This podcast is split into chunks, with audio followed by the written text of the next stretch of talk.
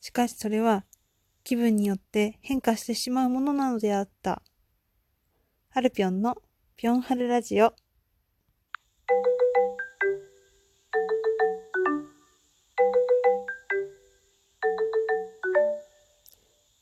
はい、こんばんは、ハルピョンです。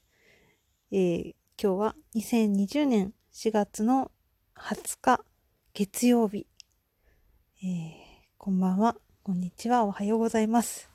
ハルピョンです。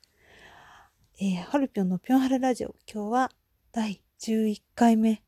でございます。イエーイイエー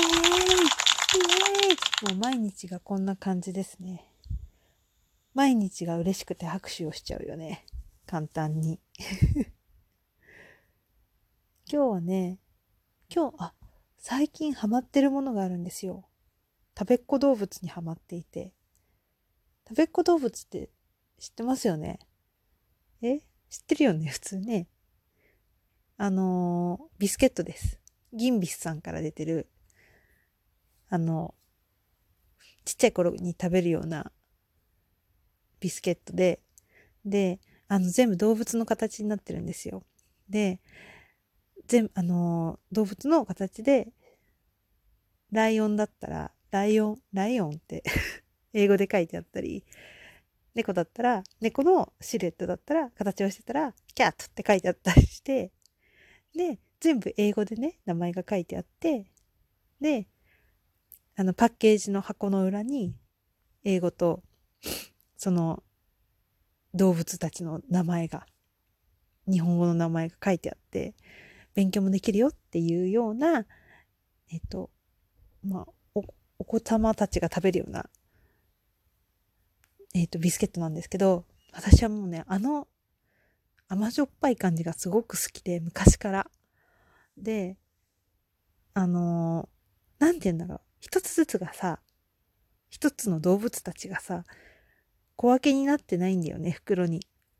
だから、で、一つの袋を開けちゃうと、結構ね、ザラザラっているんですよ。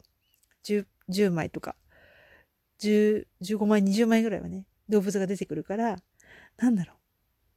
ちゃんと食べるときじゃないと開けられないのね。で、最近家にいるから 食べれちゃうじゃんね。なので、この間スーパーに行った時に買ったんですよ。食べっ子動物を。超美味しい。しかもな、なんだろうな。昔さ、食べっ子動物って箱じゃなかったですか？で、箱をベロベロベロって開けると、なんか大きい袋が入ってて、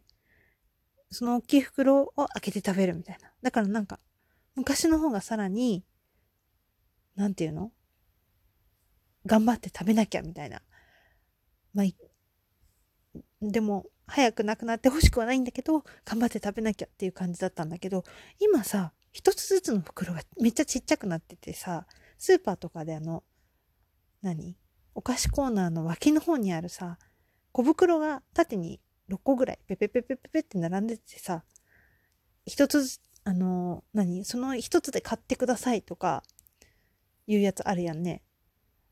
ああいう感じの小袋が6袋入りで売ってたの。それで200円ちょっとぐらいかな。食べっ子動物って本当にすごいと思う。そう、食べっ子動物買いました。幸せだから皆さん食べてみてください。そう、今日は、えー、ハッシュタグチャレンジをやってみようと思いました。やってみようと思って、最近これを買いましたっていうハッシュタグチャレンジをしてみます。そのまあお、お題みたいな感じですね。お題で投稿してみようと思ったんですけど、なんかいきなり食べっ子動物の話をしちゃって、これも買ったものですね。最近。いや食べっ子動物本当美味しい。また食べたくなった。なんかあの、え、今日多分、最後の一袋食べちゃったから、買ってこないとないんだよな。多分また次にこのお題やっても最近これを買いましたは食べっ子動物って言っちゃうと思います。いや、食べっ子動物もそうなんだけど、同じタイミングで買い物をした時に、あの、まあ、最近お部屋の掃除をしているんですが、うん、やっぱりね、お部屋をどんどん自分の居心地のいい場所にしていきたくなってしまい、普段あんまり、あの、ルームディフューザーみたいなものは置いてないんですよ。で、でもちょっと前からかな、あのー、少し前に仕事で長期で1ヶ月半ぐらいはホテル住まいにならなきゃいけないっていう予定があったんですよ、もともと。ちょっとこのご時世でそれもなくなってしまったんですが、まあ、それもあって、まあ、ホテルに長時間いることが多くなるなと思ったので、あの、ホテル住まいを快適にするためにはどうしたらいいのかっていうのをすごい探してたんですよね。あの、検索したりとかして。なんかあんまりそういうホテルに長期間泊まるっていうことが今まで経験としてなかったので、初めてなので、うん、どうしようとか、いろいろ、いろいろ検索して、なんか、に、着いたらその日に荷物を出すとか、なんか、洗面道具は自分の好きなものを持ってけとか、いろんなの案が出てきたんですけど、その中の一つに、香りを自分の好きなものに変えるっていうのがあったんですね。お、で、これは簡単だなと思って、で、最近、リードディフューザーが欲しいなと思ってたんですよ。旅用に。でも、ちょっとその、旅の準備がバタバタバタバタバタバタしちゃって、全然リードディフューザーまで たどり着かなくてなんならスーツケースどうしようぐらいの勢いだったんですけど、そうですね。えっと、直前に、旅に出る直前、3月の末ぐらいかなに、えっ、と、その、長期の、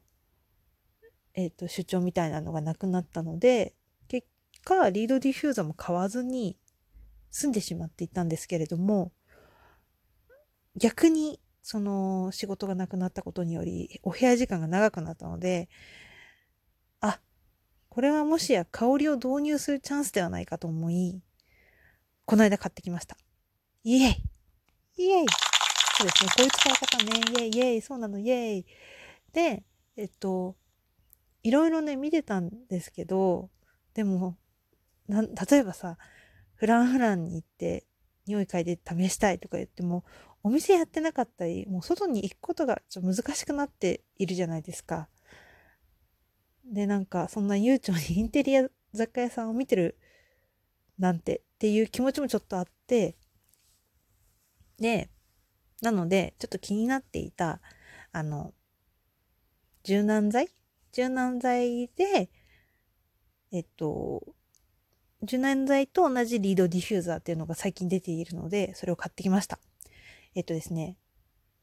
私、割とランドリンが好きなんですよ。ランドリンとラボンでめっちゃ悩んで、えっと、ランドリンのピンクを買いました。これピンクとホワイトでね、すごい悩んだんですよ。これもまた。でも、あの、ピンクの方を買って、えっと、今、窓辺に置いてみ、見ています。そもそもリードディフューザー自体買うのが初めてで、で、なんかどのぐらい刺したらいいものやらって思いながら、結果全部今刺して、6本ですかね。6本刺してお部屋に飾ってあるんですけど、なんか、前を通ったりとか、窓を開けた時に、ふわっとやっぱ香るのが、とても、あ、和むみたいな、和むし、あ、なんかいい生活してんなっていう気になりますよね。そう。だからすごく導入してとても良かったです。リードディフューザーおすすめです。でも、知ってますか？香りってやっぱりその人の体調とかその、ま、気分ももちろんですけど特に体調バイオリズムにあのすごく左右されるみたいであの好みの香りっていうのが若干ブレるらしいですね1ヶ月の間にもなんでちょっと気も気分が落ちてる時とか体調が優れない時は好きで買った香りのはずなのに今日はなんか受け付けないっていう日もあったりするんですよ。なのでそういう時はちょっといつもより自分の体調は違うんだっていうのの目安になるそうです。はい。ですね。なんで、うーん、普通のなんかお味噌汁とかの匂いは違うかもしれないけど、コーヒーとか、なんかそういうものはもしかしたら違うかもしれないんですけど、あの、そういう香水とか、そういうものってやっぱり、うーん、TPO で付け分けるっていうのもそうだけど、自分の体調で自分が心地よいっていう時、心地よいって思う香りを身につけるのがやっぱり一番いいみたいですね。で、さらに、うんと女性は特にらしいんですけど、香りに、匂いに敏感らしくて、男性の体臭っていうのかな体臭とは違うんですけれど、うん、好みの匂いっていうのがあるそうです。で、もうそれは生理的なものらしくって、で、あの、お日様の匂いが好きとか、干した布団が好きっていうのと同じぐらいに、その、男性の匂いに、が大丈夫、好きっていうのは、生理的にとても合っている、人間学的に合っているということらしいです。だから、うん、ちょっと苦手だなとか、なんか違和感があるな。多分違和感があるなの方だと思うんですけど、違和感があるなって感じるのは動物的な、生理的な証拠らしいですよ。なんか、それも、うん、何かの目安になったりするのかもしれませんね。そんなことで、最近、私のこれを買いましたは、リードディフューザーを買いました。今日はこの辺までですね。えっ、ー、と、ハルピョンのピョンハルラジオ。また明日も会えたら嬉しいです。